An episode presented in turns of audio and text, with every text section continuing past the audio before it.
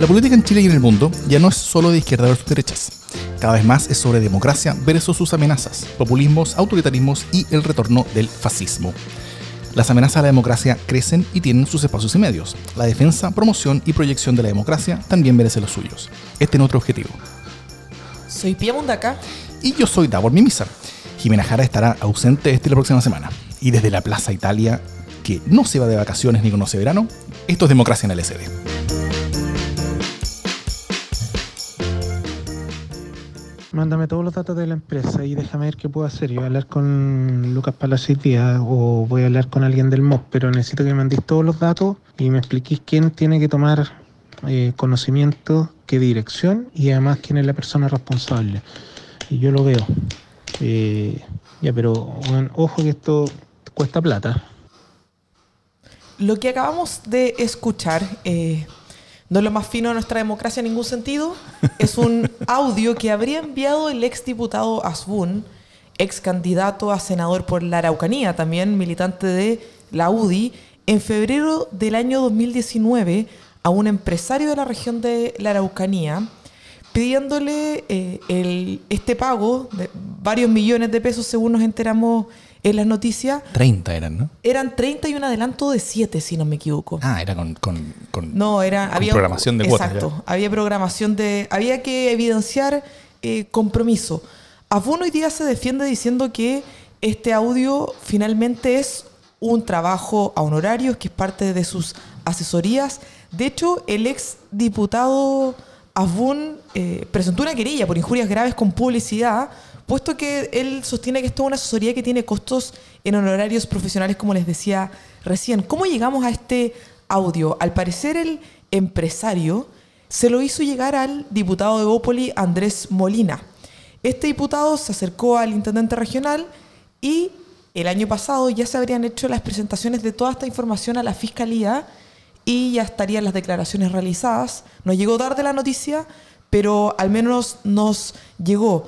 Molina dice que esta es una situación que viene de hace años, lo cual me parece incluso ya la, coronación de la gravedad absoluta, que es una situación que viene hace años y que de una u otra manera ha afectado a muchos pequeños emprendedores y que han entrado muchos de ellos en esta red de pagos, de coimas, y, mu- y muchos nunca se atrevieron a hablar. No sé si el diputado Molina se refiere a que toda esta red está vinculada al exdiputado Fun, eh, algo que la justicia hoy día tiene que investigar, pero indudablemente estamos frente a un hecho de, de gravedad extrema sobre posible cohecho y tráfico de influencias, donde estaría vinculado el MOB y donde le estuvo salpicando un poquito al eh, ministro de Economía también. Ministro de Economía era, sus- era, era subsecretario del MOP. eh, Subsecretario del MOB, Palacios. En el gobierno. En este. En este, ah, claro, en el inicio del gobierno. Eh, antes de ser, claro, antes ministro de Economía. Oye, y exactamente cómo funciona, o sea, o, o más o menos cómo funciona este esquema. O sea, son, son personas que tienen que estar pagando eh, coimas para que se les aceleren los pagos, básicamente, o tal vez que también que se les acepten ciertos contratos por parte de trabajos del MOP, ¿no? Así es. De hecho, este empresario eh, señaló estos días, ahora que salió la noticia, que mágicamente después de febrero, cuando él no cumplió, no cumplió con la coima, empezó a ser el peor contratista de la tierra y ahí lo em- le empezaron a cortar los contratos, amenazarlo con que no iban a entregar las modificaciones y finalmente él dice que el MOB hoy le debe 600 millones de pesos. Finalmente era pagar una coima para que las obras funcionaran y era una gestión que Abun iba a realizar. Según la fiscalía, yo estuve leyendo, hay cerca de 11 casos eh, en diversos estados de investigación que involucran posibles fraudes dentro del MOP solamente en la Araucanía. Eh, y esto todo está hablando de, de- de algo que, o sea, eh, sin, sin, sin querer repetir la, la- la- la- discusión que tuvimos sobre derechos humanos hace tiempo, eh, no sé si era sistemático, pero al menos es generalizado, en el sentido de que, o sea, o, o parece serlo al menos, en el sentido de que parece, Molina lo dice parece que hay una máquina de, de una, una- hay una máquina de defraudación dentro del MOP. Esto, esto yo creo que es algo que todos en cierta manera nos sos- sospechábamos, ¿ah? no necesariamente de, de- de la Araucanía en particular, pero, pero, del, pero del MOP en general, eh, eh, en torno a que es un lugar donde no parece haber demasiada eh, demasiado accountability o, aire limpio con respecto a que se sepa exactamente todo y, cómo funciona y además se maneja mucho recursos desde el caso del Mobgate a inicios del, a inicios del siglo que, no, que no habíamos tenido un, caso relativo al, al, al, al, MOB y parece que eso tampoco era tan, tan, tan distinto. ¿Qué es lo que implica esto? Que se empiece a, saber esto y sobre todo que se empieza a saber en este contexto social y político que tenemos en Chile. Que yo creo que ese es un tremendo, eh, tremendo punto. Primero, si es lo que, lo que ha señalado el diputado Molina, que esta es una situación que viene desde hace años, que si él tiene antecedentes los tendrá que entregar toda la justicia porque es una aseveración bastante grave asumir que desde hace años está en el fondo esta mafia organizada donde hay que pagar coimas eh, para que sucedan ciertas cosas. Como bien decía Daor, el MOB maneja altas sumas de dinero, entonces una coima de 20 millones versus el nivel de inversiones tampoco hace sentido, como son, son inversiones tan, tan grandes mm. que algunos estarán dispuestos a pagar estos 20 millones para que eh, las cosas sucedan lamentablemente. Primero hay que llegar a todas las personas involucradas. Tendrá que dar la cara y, ser investigado absolutamente. Abun tampoco es un político, yo creo que ah, nos genera tanta confianza, no, no sé cómo decirlo de una manera más amorosa. Eh, y lo segundo es que, claro, llevamos meses de movilización social, la sensación generalizada de la ciudadanía es de el abuso de la élite económica, la élite política, la sensación de que la precariedad de la vida de las personas que, que están dando la pelea todos los días no le importa a nadie, que hay un grupo de privilegiados que siempre lo logra y es intocable. Y aquí Asbun sale pidiendo varios palitos para conseguir una gestión y al mismo tiempo después presenta una querella por injurias graves porque se nos victimiza diciendo que eh, esto es parte de su asesoría que tiene costos honorarios profesionales, que en el audio que partimos escuchando no, no es eso, sinceramente, lo que queda más o menos claro. Mm.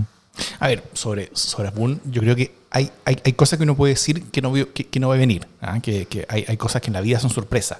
Hay, hay otras cosas que, que eran posibles y que suceden y que, uno había considerado esa posibilidad. Hay otras cosas que uno venía, que veía venir a, kilómetros de distancia. Hay otras que son tan obvias que uno, que, uno no entiende por qué se han demorado tanto. Asbun está más allá que eso. O sea, con respecto a que Asbun esté metido en esto, no tiene que haber sorprendido absolutamente a nadie. O sea, primero como que sale esta noticia y, fue como estas cosas como que son graves, pero no son noticias porque en verdad no, no, no genera sorpresa en esto.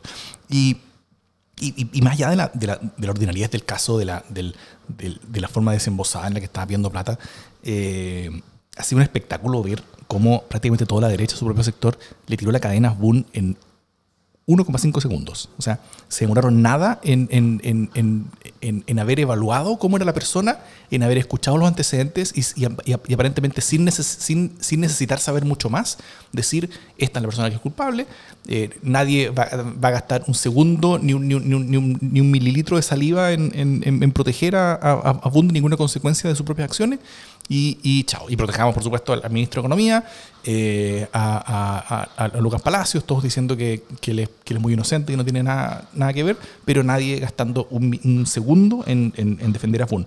Eso yo creo que habla también de, la, de la forma en la que Afun durante mucho tiempo logró construir una reputación, incluso entre los propios, de insoportable y de insoportable y de y, y, sobre todo de persona de como de como de bajas artes como de bajas pasiones. como de personas que bueno claro, pasiones también hay, hay, que acordarse de esa foto. Este es un podcast así que no, no puedo transmitir fotos pero pero todos saben de qué foto me refiero. Em, y y em, pero pero el hecho de que, de que entre los propios no haya sorprendido que Asbun esté metido en algo así creo que habla mucho con respecto al tipo de política que llevaba. Em, y, y, tampoco pensemos de que, de que, de que la convicción de que Asbun puede haber cometido un delito haga que se, que se le cierren las puertas en, torno a todos estos partidos porque, porque son personas que no, que, no aceptan delitos. O sea, la, la UDI tenía... Eh, eh, a un delincuente confeso y condenado como Jovino Novoa, después de haber sido condenado como presidente de la Fundación Cambio Guzmán, que es la organización que manejaba y que, y que, y que, y que formaba a las juventudes del partido, teniendo un delincuente encima, eh, después de haber sido condenado. O sea, no es un partido precisamente que ha, que ha, que ha defendido los máximos valores de la, de la probidad y, para el cual haya sido completamente inaceptable la llegada y presencia de una persona que, que haya cometido delitos. Eh, eh, eh, entonces no va por ahí. O sea, lo que, lo que está indignando no es el hecho de que, de que haya eventuales delitos por parte de, de, de sino que tiene que ver con, con, el tipo de persona que es y también con la, con la forma de relación que tuvo durante tantos años con sus propios padres. Pero, David, estando muy de acuerdo, y claro, el prontuario de la UDI nos dice eso, hoy día nadie sale a defender de su sector Afun porque a nadie yo creo que le sorprende mucho y hay desconfianza sobre quién es él y cómo actúa. Pero asumo que estas desconfianzas y, esta evaluación de Afun no viene de los últimos dos años. Y Afun fue candidato a senador en la Araucanía en 2017. Entonces, eso también deja en evidencia algo que nos ha dejado en la crisis que estamos hoy día qué tipo de personas están hoy día en política, que no estoy haciendo una generalización en ningún caso. Hay, hay buenos y malos, pero si Asbun era de ese tipo, no entiendo por qué debería haber sido candidato a senador. Y, espero que las próximas elecciones no nos pase, que el cálculo no sea tan pequeño como para permitir que personas de ese tipo sean candidatos a cargos de elección popular a sabiendas en los espacios internos de las prácticas que tienen para hacer política. Sí, también hay que, hay que, hay que tomar en cuenta que, en este caso también ha salido, por ejemplo, el nombre de un, que, se me olvidó ahora cómo se llama, pero era un tipo que también fue candidato a... El Ceremi el MOP. Claro. Leal. Que había sido candidato a diputado, bajo como, como dentro del mismo como, como, como ticket de, de Fue un senador y este gallo diputado, tenían todos sus carteles juntos en, en, la Ucrania. Eh, y, y está y, son básicamente parte como del, al, parecer son, son parte del mismo esquema y, estarían haciendo ciertas cosas juntos en este, contexto ¿ah? metido en el MOB él probablemente su pega en el MOB va, va, va, a durar menos un país que ahorita de, de acá adelante pero pero, pero sí, hay, hay, un buen punto con respecto al, al, al, tipo de política y políticos. Pero yo creo que hay, que, hay un tema que va más allá, que, que, es que si es que algo bueno va a ser alguno en su vida, eh, tal vez sea esto sea de que, de que su propia torpeza y, su propia forma bastante, bastante eh, torpe e incompetente de pedir coimas, porque uno, uno, puede ser bueno o malo viendo coimas. Pues. Eh, Esperamos nosotros no ser ni buenos ni malos, no serlo jamás. pero, pero aún parece haber sido bien malo viendo coimas. Y eh, al, menos según el, el, el, el, audio lo decía. Pero, pero sí que esto lo que logra es, es tomar el hilo un hilo y tirarlo y tirarlo hasta que se descubra y se desarme toda la madeja de corrupción que, parece, que parece que hay en el MOP y que, y que me sorprendería que se, que se reduzcan a la, a la, a la Araucanía. es muy probable que sea mucho mayor que eso. Y esto también trasciende gobiernos. ¿ah? O sea, no, no eh, también tengo, tengo cero expectativa de que esto haya sido toda una maquinaria construida a partir de la llegada de Piñera al poder eh, y que antes no era. No, estos son funcionarios muchas veces que llevan mucho tiempo eh, y, con prácticas que muchas veces llevan mucho tiempo y que a veces quienes, quienes, quienes las manejan son, son quienes cambian, pero, pero la estructura básicamente se mantiene igual. Como lo que hemos visto, por ejemplo, en, la historia de la, de la, de la gobernación del paraíso, donde, donde, donde cambian los gobiernos, pero, pero, pero la forma en, en, en la que los cores se, se guachivean plata a través de proyectos truchos, eh, se, se, mantenía menos igual. Y, eh, y si, es que, si es que se desarma todo este esquema de corrupción, yo creo que podría ser una muy buena cosa para, para, para Chile para el país, porque al final es que es la dirección en la que estamos yendo. O sea, cada vez se saben más las cosas, cada vez más difícil ocultar las cosas, cada vez es, es, es, es más inaceptable todo, todo, este tipo de prácticas. Y yo creo que es muy sano, es, muy sano eh, que nos duela ahora, pero, pero, sacarnos el parche rápido de la herida, eh, gritar un rato como, como, como, de rabia y dolor, pero, pero después estar, eh, estar mucho mejor que antes. Creo que, creo que es algo que, que, le va a hacer muy, muy bien a la democracia. Ahora, yo sí me pregunto y me, y me preocupa un poco eh, cuál va a ser el impacto de esto, porque no estamos en un momento cualquiera, sino que estamos en un momento de, altísimo conflicto social y político, conflicto en las calles incluso, que puede, que puede terminar eh, deslegitimando en parte de lo que estamos intentando lograr con la nueva constitución. Sobre todo con respecto a la, participación de parlamentarios, tal vez.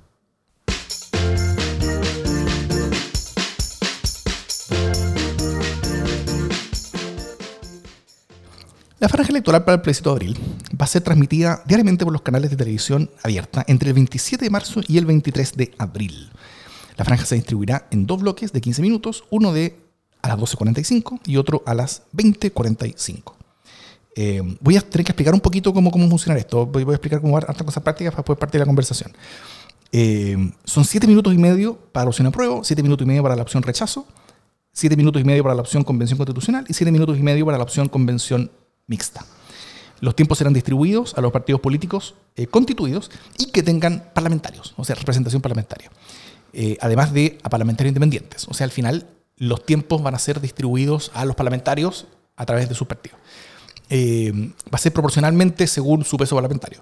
Todavía está la duda de, de el Consejo Nacional de Televisión todavía no decide si es que est- este peso se va a decidir con respecto, este peso relativo se va a con respecto al número de parlamentarios de cada partido o con respecto a la votación que tuvo cada, cada parlamentario. Pero el cálculo sería medio raro. Entonces, no hay, completamente claridad cuánto tiempo le toca a cada uno. Eh, además, también a parlamentario independiente. Hay varios comandos inscritos ya. O sea, eh, comandos se juntan y la, y, y- y la, razón de existencia de un comando, o, para qué sirve un comando, es que un, un comando re- reúne a partidos y o parlamentarios eh, que, que- cada uno de ellos va sumando segundos. Entonces, un comando es que administra ellos su pedazo de franja. Entonces, cada comando va a tener un, un espacio en la franja de un cierto número de segundos con eh, que es relativo al peso de sus parlamentarios. Entonces, está el comando que Chile decida, eh, que es lo que queda al Frente Amplio, básicamente, junto con algunas organizaciones de la sociedad civil. Está el comando Convergencia Progresista, PPD, PS y Partido Radical. Está el comando Apruebo Chile Digno, el Partido Comunista, Federación Regionalista Verde, Partido País Progresista y Partido Igualdad. Y también partidos individuales que no se inscriben como comando, pero sí como partidos. La UDI, RN, Partido Republicano, Evópoli, Democracia Cristiana, Partido Humanista y Partido Ecologista Verde. O sea, cada una de estas organizaciones va a tener un cierto número de segundos en cada una de las franjas. Y además, parlamentarios independientes. Por un lado, diputado Pepe Out se inscribió como él solo, va a tener unos pocos segundos. Y, él, y, y los senadores Carlos Bianchi, junto con Alejandro Guiller, ellos dos se unieron para hacer como una especie de, de comando bipersonal, donde ellos también tendrían eh, su- eh, sus segundos eh, in- incorporados. Entonces, ¿qué significa esto, por ejemplo? ¿Ah? Eh, José Antonio Cast, por su partido, porque el Partido Republicano tiene un diputado, eh, que es renunciado a la UDI, inscrito en el Partido Republicano eh, PREP, que se llama ahora, de Ignacio Urrutia, él aspira a tener 8 segundos en la franja.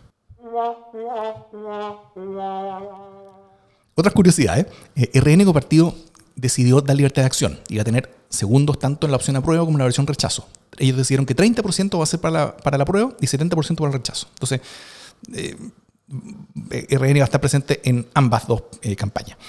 Eh, varios que empujaban el rechazo eh, bueno, y, y, y en Evópoli también, donde la votación interna fue como 60-40 a favor del apruebo, varios de los que empujaban el rechazo están indignados que no hayan tenido una solución al estilo de RN y que en cambio todos los segundos de Evópoli vayan por el apruebo. Por ejemplo, eh, el, diputado Cruzcoque estaba bastante enojado dentro de su partido porque decía, oye, pero 40% de nosotros decidió que íbamos por el rechazo, ¿por qué no tenemos espacio y podemos estar nosotros en la campaña de rechazo? ¿Eh?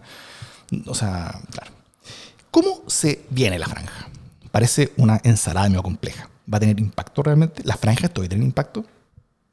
A mí me encantan las franjas, pero no sé si soy el público eh, promedio. El, el, el no nerd politicón, el, el, nerd politicón. Me instalo, es un evento, las veo todos los días. Con, con, con cabrita. Recuerdo de las franjas de cuando era chica, todos los días viéndolas con mucha alegría. ¿Cuál es tu primera experiencia o primer recuerdo de una franja política? Eh, Lagos Lavín. Lagos Lavín. Me acuerdo perfecto de, Tiempos de cambio. Y Lavín caminando, o sea, los autos de Lavín a mitad del desierto y el polvo del desierto y Ricardo Lago por la feria. Podría cantar el jingle, pero canto tan mal, tan tan mal que es mejor que no. Lavín es la Vientos de cambio. soplan el país. ¿Qué recuerdo te trae esto, Pia? Chuta, es que yo estaba. Era una acérrima activista del comando Ricardo Lagos. Sí, pero- pocos años. Pero esta canción era harto mejor que la canción del lago, ¿no? Bueno, casi nos ganó la elección, pues.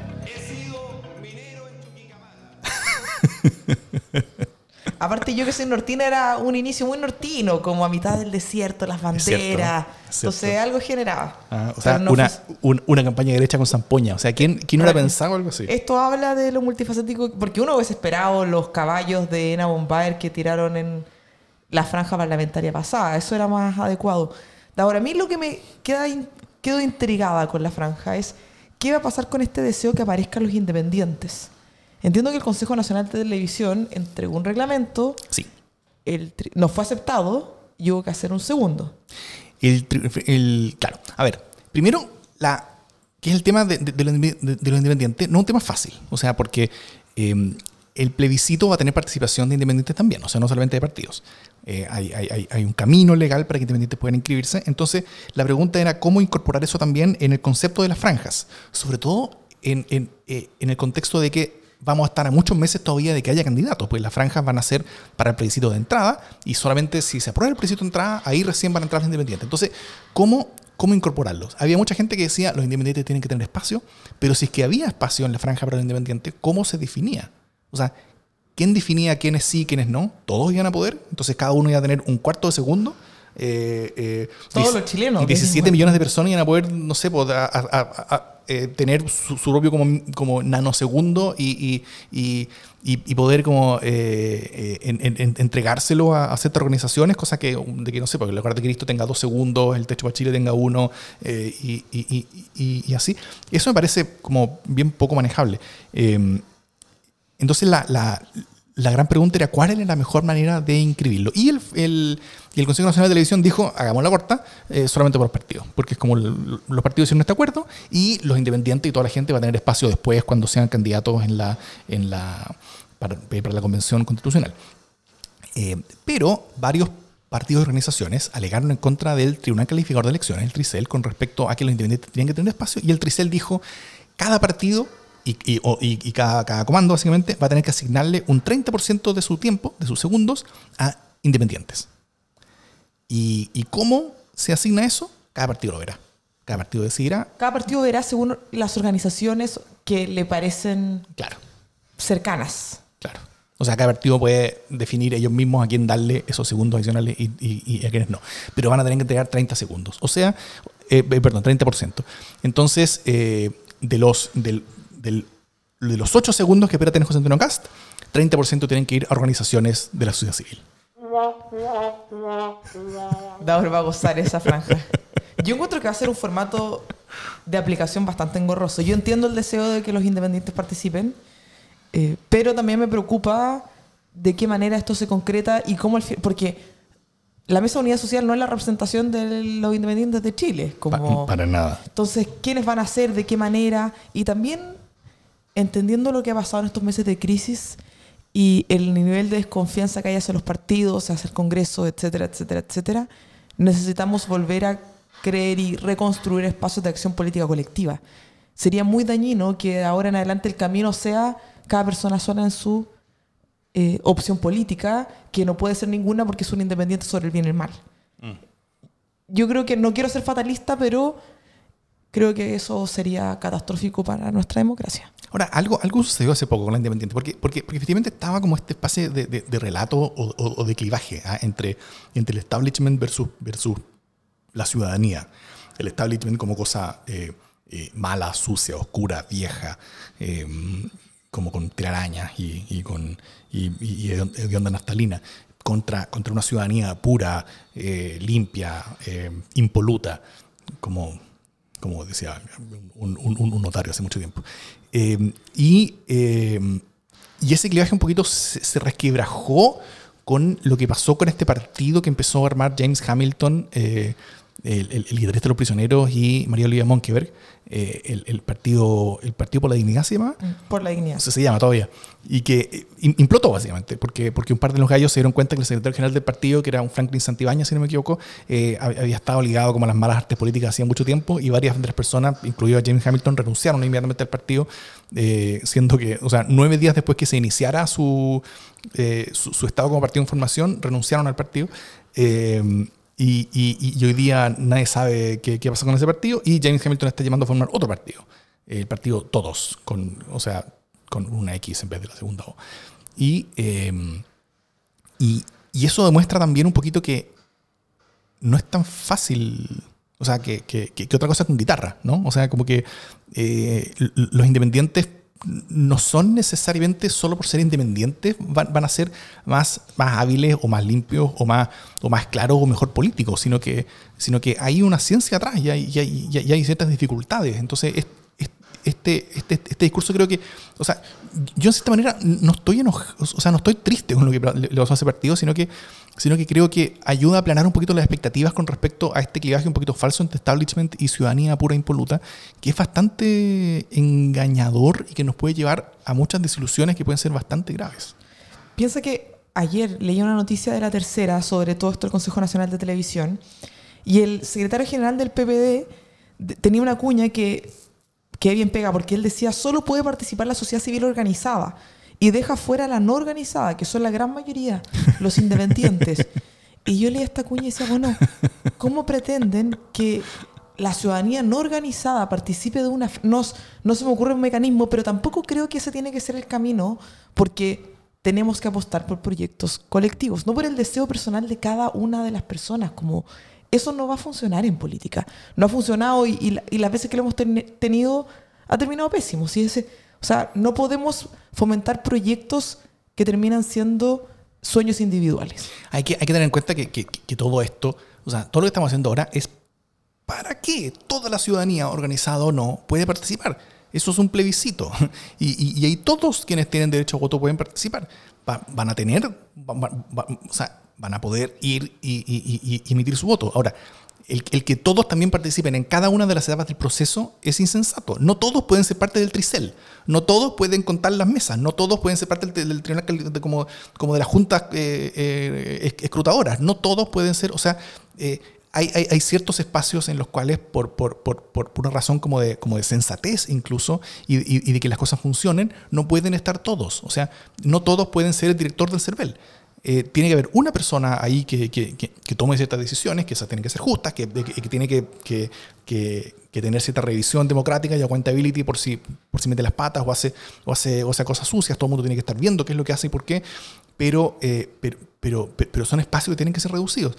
Eh, los espacios de los partidos políticos también, o sea, están ahí para eso. O sea, eh, los, los partidos están para representar, eh, bien o mal, la, la- la- voluntad de la ciudadanía y esa representación es la que van a hacer a través de las franjas.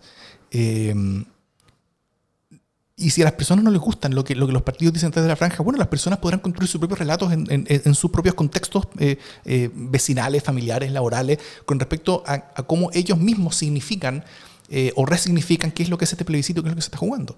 Nadie, nadie te impide generar tu propia franja. Y hoy más que nunca, o sea, hoy, hoy, hoy, con redes sociales, todos podemos hacer nuestra propia franja y podemos eh, eh, eh, hablar, no sé, un, un 70% de, la, de, de- de- los chilenos tiene un celular con alguna capacidad de hacer algún tipo de video y, que, y que puede publicarlo o, mandárselo al menos a sus cercanos. Eh, todos somos su día productor de nuestro propio contenido. Todos podemos resignificar las cosas que nosotros estamos viendo y todos podemos con- con- ir construyendo relatos. Y esa, y esa forma como de, como, de, como, de, como, como de ciudadanía burbujeante y activa desde abajo, eh, claro, es, es bien distinta que, que, que este otro modelo más, más, más tradicional y vertical y, y- y quizás eh, em- em- empaquetado del partido político que- que- que construye un video de tantos segundos exactamente, porque son los segundos que le tocan, que el que lo entrega a la, a la- a la- al canal de televisión o al, Consejo Nacional de Televisión para que lo muestren todos los canales a cierta hora. eh, eh, eso va a tener un cierto impacto, pero, pero, pero lo principal yo creo hoy día es, es, es lo que va a suceder a de- desde la misma ciudadanía. Entonces, el que, el que todos estemos incluidos en todas las estructuras de cada una de las partes del proceso, o sea, creo que es, es- más que insensato, sino que es, es parte de un discurso que es muy peligroso, en el sentido de que, de que estamos generando ciertas expectativas que no tienen ninguna posibilidad de convertirse en la realidad. Y a mí me asusta. Y va a ser responsabilidad de todos nosotros que no lleguemos a eso. No. Yo quiero, por, por lo mismo lo decía, creo que tenemos que ser activos en reconocer la importancia de la participación ciudadana. Eh, yo creo que eso es una tremenda oportunidad que tenemos durante este año, pero no podemos pretender que la voz de, o sea, tenemos una democracia representativa que tiene desafíos y hay que repensarla, pero cuando leo la, la cuña del secretario general del PPD me preocupa. Sí. Me preocupa porque también es romper la importancia de, insisto, la política como un proyecto colectivo, que no es el que cada uno quiera, donde transamos, donde se discute, donde hay puntos de vista distintos que se busca llegar a un acuerdo. Si es que estamos dispuestos a renunciar a eso, bueno, estamos teniendo renuncias muy profundas a lo que hemos entendido por democracia eh, desde hace bastantes décadas. Y estamos entendiendo que, que- que este es, el, este es el, el secretario general del PPD. O sea, es un es, es que maneja la máquina de un partido que diga cosas o- y, y- y De un que hable partido como, político que entiende cómo esto funciona. se además. entiende perfectamente. Entonces, eh, entonces lo, lo- lo claro y lo evidente es que él está simulando como que le importan, o sea, como que, como que, como que hay que incorporar ciertas otras cosas que él sabe que no se pueden incorporar en, en la magnitud que le está hablando, en todas la- en, en las etapas y, y- decisiones en las que le está proponiendo. Él, él sabe que eso no se puede. Entonces, al final, él. Él, él- él- él está us- usando su cargo como para vestirse de una cosa que no es. Y, y- y es tan transparente, es tan claro, pero ¿cómo no cachan que están que, se están haciendo daño a sí mismos al, al- al- vestirse de un ropaje completamente ajeno. No sé. Eh, y, y lo último, tal vez, es. eh, ¿Tendrá impacto la franja realmente? O sea, eh, hace un ratito eh, decía algo al respecto, pero, pero, pero ¿cuánto crees tú que, que- que- que- que va a ser el impacto real de la franja con respecto a las franjas anteriores, que eran siempre muy, muy importantes, y versus también lo que, lo que la propia ciudadanía haga, o, o el impacto de las redes Y sociales? hemos tenido duelo de titanes de quiénes van a ser los directores de las franjas. Mucho meme asociado a eso. Sí. Entiendo Eh, que la franja del El, ah, el, eh, Mecano versus el Oscar, dices tú. Mecano versus el Oscar, que aparte creo que evidencia mucho el ninguneo de cierta clase eh, política versus como los gustos ciudadanos históricos. Como cuando leía ese chaqueteo me parecía tan tan evidente lo que nos viene pasando hace mucho tiempo Sí, pues. como una clase, un mundo político eh, progresista, además, porque desde ahí venía el chaqueteo, progresista, intelectualoide, con superioridad moral, diciendo, bueno, el director de Mecano, superordinario, y va, su franja va a ser mala, y nosotros vamos a tener al que ganó un Oscar como amigo Mecano, haber sido de los programas más vistos en los últimos años en nuestro país, la rompió. Alex Hernández podrá gustarte o no, no se va ganar un Oscar, pero hacía su pega y la gente lo veía, entonces... hace, hace, hace muchos años, en el, en el momento pic de Mecano, yo llegué a trabajar muchas veces a un, a un, par de campamentos en Huechuraba. Y cuando llegaba así, todas las, las, calles todas de barro, de- llenas, llenas de niños, los niños salían a, a, a saludar, nosotros jugábamos con ellos, estábamos ahí eh, trabajando haciendo algunas cosas. Pero a la, hora, en que empezaba Mecano, que debe haber sido, no sé, las 4 o 5 de la tarde, todo desaparecía. Nadie estaba en las calles. Todos estaban eh, apiñados en las casas que tenían televisión y todos los niños estaban bailando mecano. Todos, pero era una cosa totalmente eh, universal. O sea, todos estaban total y completamente involucrados en lo que estaba pasando ahí.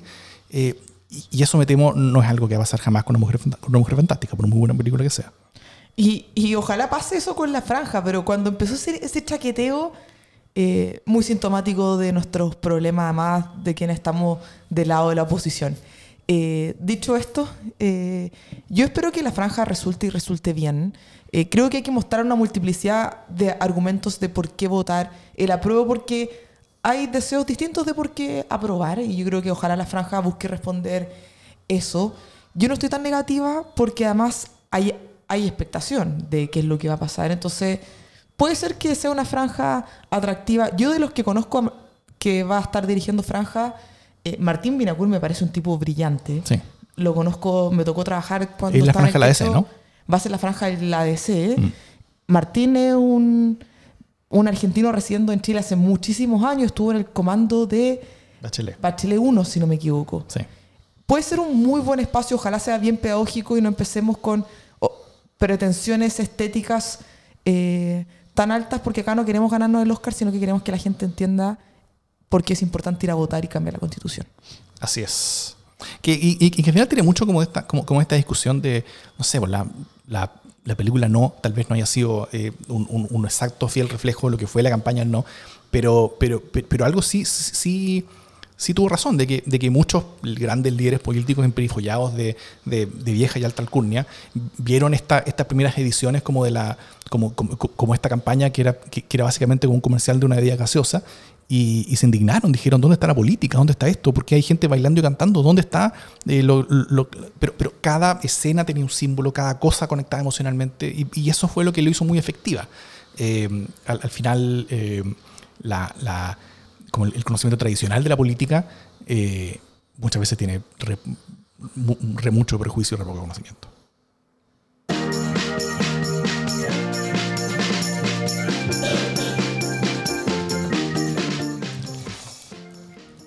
Las buenas noticias. Es tu sección. ¿Cuántas buenas noticias traes hoy día, Pía? ¿Cinco? ¿Siete? Yo ¿Veinte? traigo una, a, a propósito de Oscar, dado que nos pusimos Ah, progres intelectualoides. Fantástico. El triunfo de Parásito el domingo a mejor película es un triunfazo para celebrar. Le pegué al vaso de la emoción de la celebración. Tú la tuviste, ¿no? Sí. Sí. Eh, sí. O sea, fue, fue, fue, fue bonito el momento eh, y yo creo que fue inesperado. Como todo el mundo decía, ya, claramente está la mejor película y claramente no va a ser la mejor película porque los gringos son todos unos, unos provincianos eh, que, que- son incapaces de, de, de- ver algo como con subtítulos. De hecho, había, ah, hubo, hubo- varias, varias, varias preguntas que le hicieron a la, a la- gente de Parásito como a la entrada de los Oscars que fueron bien, bien insólitas. En, en- en- en un canal le preguntaron eh, a, a la gente, ¿por qué decidiste hacer tu película en coreano? Que eso le da mucha más riqueza al triunfo, además. ¿Por qué decidiste hacer.? Le preguntan al director coreano que hizo una película en Corea sobre la, la- como, como la, la, diferencia de castas y, social que hay en Corea con, eh, con, con- con actores coreanos y le preguntan por qué decidió hacer una película en coreano en vez de en inglés. Y, eh, y, otra, otra pregunta era: ¿cómo se siente ser. eh, como, como tener éxito en Estados Unidos? Y le, y, y digo que lo mire, una actriz le mira y le pregunta, ¿esa es tu pregunta? Bueno, eh, todas esas señales que fueron antes de la ceremonia pensaban de que, bueno, si, que, que si las personas que, que- decidían quién ganaba los Oscar era- eran parecidos a los periodistas, claramente ellos no iban a ganar. Eh, pero, pero, pero yo creo que la película fue tan buena, tan superior a cualquier otra cosa, tan, tan, tan realmente rompedora en, cuanto a lo bien hecha que está, bien construida que está, cada pequeño detalle. Yo, yo desde que la vi eh, eh, eh, he estado haciendo muchas como relecturas de gente que, que, me ha explicado toda la simbología que tiene, con la importancia de las escaleras, la importancia de la perspectiva, la importancia de... y, y- y realmente es algo, algo muy, muy, muy notable. Así que yo sí, quedé muy contento. Y el hecho de, de, esta, de esta también es, es, es como un avance de la... De, de- Marca un precedente, si al final eso también Claro. es muy potente. es, es- una, es, es una gran movilización hacia la apertura, ya sea como un mundo más abierto, hacia un mundo más, más plano, donde todos somos, mm, estamos mucho más conectados, donde todos somos mucho más iguales, eh, un, un triunfo a la, a la globalización y una derrota a los nacionalismos. Eso creo que es bueno. Eh, así es. Eh, y lo que yo traigo es eh, también de afuera, estamos muy internacionales ahora, porque bueno, en Chile estamos en febrero, así que en el resto del mundo es donde pasan las cosas. Está, está- está- la primaria de Estados Unidos dando, dando vuelta. Anoche yo me quedé hasta la hora del queso viendo los resultados de New Hampshire, que está muy entretenido. Pero hace algunos días atrás fue el caucus de Iowa. Y ese caucus lo ganó Pete Buttigieg. Eh, ayer New Hampshire, Pete Buttigieg salió segundo, detrásito de, de, de- de Sanders. Eh, pero en Iowa, o sea, pasaron varias cosas. Pete Buttigieg es un candidato bastante joven, 38 años. eh, se supone que, de los moderados dentro de, los demócratas. Eh, él es un alcalde de, un- de un- de una ciudad de como 100.000 habitantes en, Indiana. Nadie se entendía muy bien por qué él está siendo candidato a presidente, de Estados Unidos, pero le ha ido bastante bien. Eh, y de hecho ganó a Iowa sorpresivamente por un pelo. O sea, si bien Bernie Sanders sacó más votos que él, eh, él logró más apoyos como en ciertos lugares rurales, así que él logró un, número mayor de, de- de delegados, que al final lo que, lo, que importa y con lo que se mide el resultado de, esta primaria. Y, eh, y, la, particularidad de Pete Buttigieg, una de las varias, es que él es gay. Él es gay, él está casado, eh, tiene un marido, se llama Chasten, su marido, eh, y, y eso no fue la noticia. O sea, la, noticia fue que ganaba Pete Buttigieg, la, noticia fue que ganaba uno, de los moderados, la noticia es que, es que justo le ganado un poquito a Bernie Sanders, que era el favorito para Iowa, Eh, pero la noticia no fue que, eh, que por primera vez en la historia, o sea, no solamente por primera vez en la historia, un gay había obtenido, un- un- una persona abiertamente gay, porque me imagino que iban a haber varios antes, un gay había obtenido un delegado en una primaria norteamericana. Nunca antes había ocurrido algo que, que es eso que, que- que una persona abiertamente gay hubiera tenido un delegado en, en una primaria norteamericana, sino que además hubiera ganado un, un eh, que es como el más importante porque es el primero.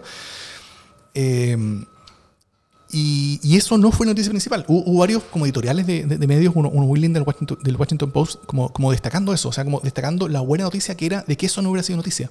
De que, de que hubiéramos De la llegado. normalización de la- de que hubiéramos llegado a tal nivel como de, como de la normalización y la igualdad, siendo que hace tan pocos años, o sea, fue, fue, fue hace como 4 o 5 años más o menos que, que, que una, que, y que ni siquiera democráticamente, sino una decisión de la Corte Suprema hizo que, que, el, que, el, que, el, que el matrimonio eh, gay fuera un derecho para, para, para, para las personas en todos los estados de Estados Unidos. Eh, fue, fue un- que hace muy poco se celebraba que lento. la alcaldesa recientemente electa de Bogotá es una mujer lesbiana y se celebraba que eso pasaba. En, Claro. en nuestras. Un poquito más al norte sigue siendo. Un poquito más al sur, perdón. Sigue siendo noticia Y Sí, sí, sí, por acá sigue siendo noticia, pero en Estados Unidos, que no es el país más, más, más progresista del mundo, eh, Varía por el estado. Claro, absolutamente. varía bastante por el Estado, pero, eh, pero, pero el hecho de que él haya ganado Iowa eh, no fue noticia el hecho de que haya sido gay. Yo creo que eso es, es- es muy lindo que eso haya pasado a Piola, porque habla sobre normalización allá, y, y es un mensaje muy potente sobre, sobre un avance muy grande en la igualdad. Hace, hace muchos años yo, yo había leído, o, o, eh, creo que la misma, misma Marta Lagos hablaba, ella eh, en sus encuestas Mori eh, hace, ella también eh, como que hace la versión chilena del Latinobarómetro, que es como una encuesta que, que- que se hace en toda Latinoamérica con respecto a muchos temas sobre democracia, es muy interesante. Y, eh, y una de las preguntas que, que se ha hecho desde hace mucho tiempo en, el Latinobarómetro es eh, qué tan qué tan aceptables son como las personas homosexuales en- en- en- como en tu país. Y, y ella decía que no había ningún elemento en la encuesta de ningún área, ni política, ni cultural, ni ninguna cosa, que hubiera cambiado tanto en Chile en los últimos 30 años como la aceptación de la homosexualidad en Chile. Y que es algo que, se ve también en buena parte del continente, con distintas velocidades, con distintos estados actuales, pero, pero, pero, pero ha avanzado gigantescamente. O sea, realmente, eh, desde, desde que eran a- 15% lo aceptaban en 1990, hoy día 90% lo aceptan. eh, y, y- y- realmente es algo que, que ha cambiado de manera muy grande. Y eso es buena noticia. Terminamos arriba entonces y le aprovechamos de mandar saludos a nuestra distinguida amiga que está disfrutando Saludos a Jime, que está. aires marinos. Sí, dice ahí que está, que está eh, aprovechando todo el tiempo libre que tiene para estar muy tranquila, sin que nada la moleste, leyendo, Dedicadas a ella misma. dedicada a ella misma y leyendo todos los libros que yo para leer. Así que saludos, eh, saludos a la Jime para que siga leyendo. Eh, en eso Y estamos. Nos conversamos el próximo miércoles. Hablamos, hablamos de la próxima semana. Este es un programa un poquito más cortito porque somos dos y no tres. La próxima semana también vamos a ser dos, ¿no? Así es. Y después volveremos eh, todos juntos. Que esté muy bien. Hasta luego. Desde. ¿Cómo le ponemos a este lugar en la, en la cierre? Siempre decir la Plaza de la Dignidad, ¿o ¿no? Bueno, desde la Plaza de la Dignidad. de la Dignidad. Esto es Democracia en el.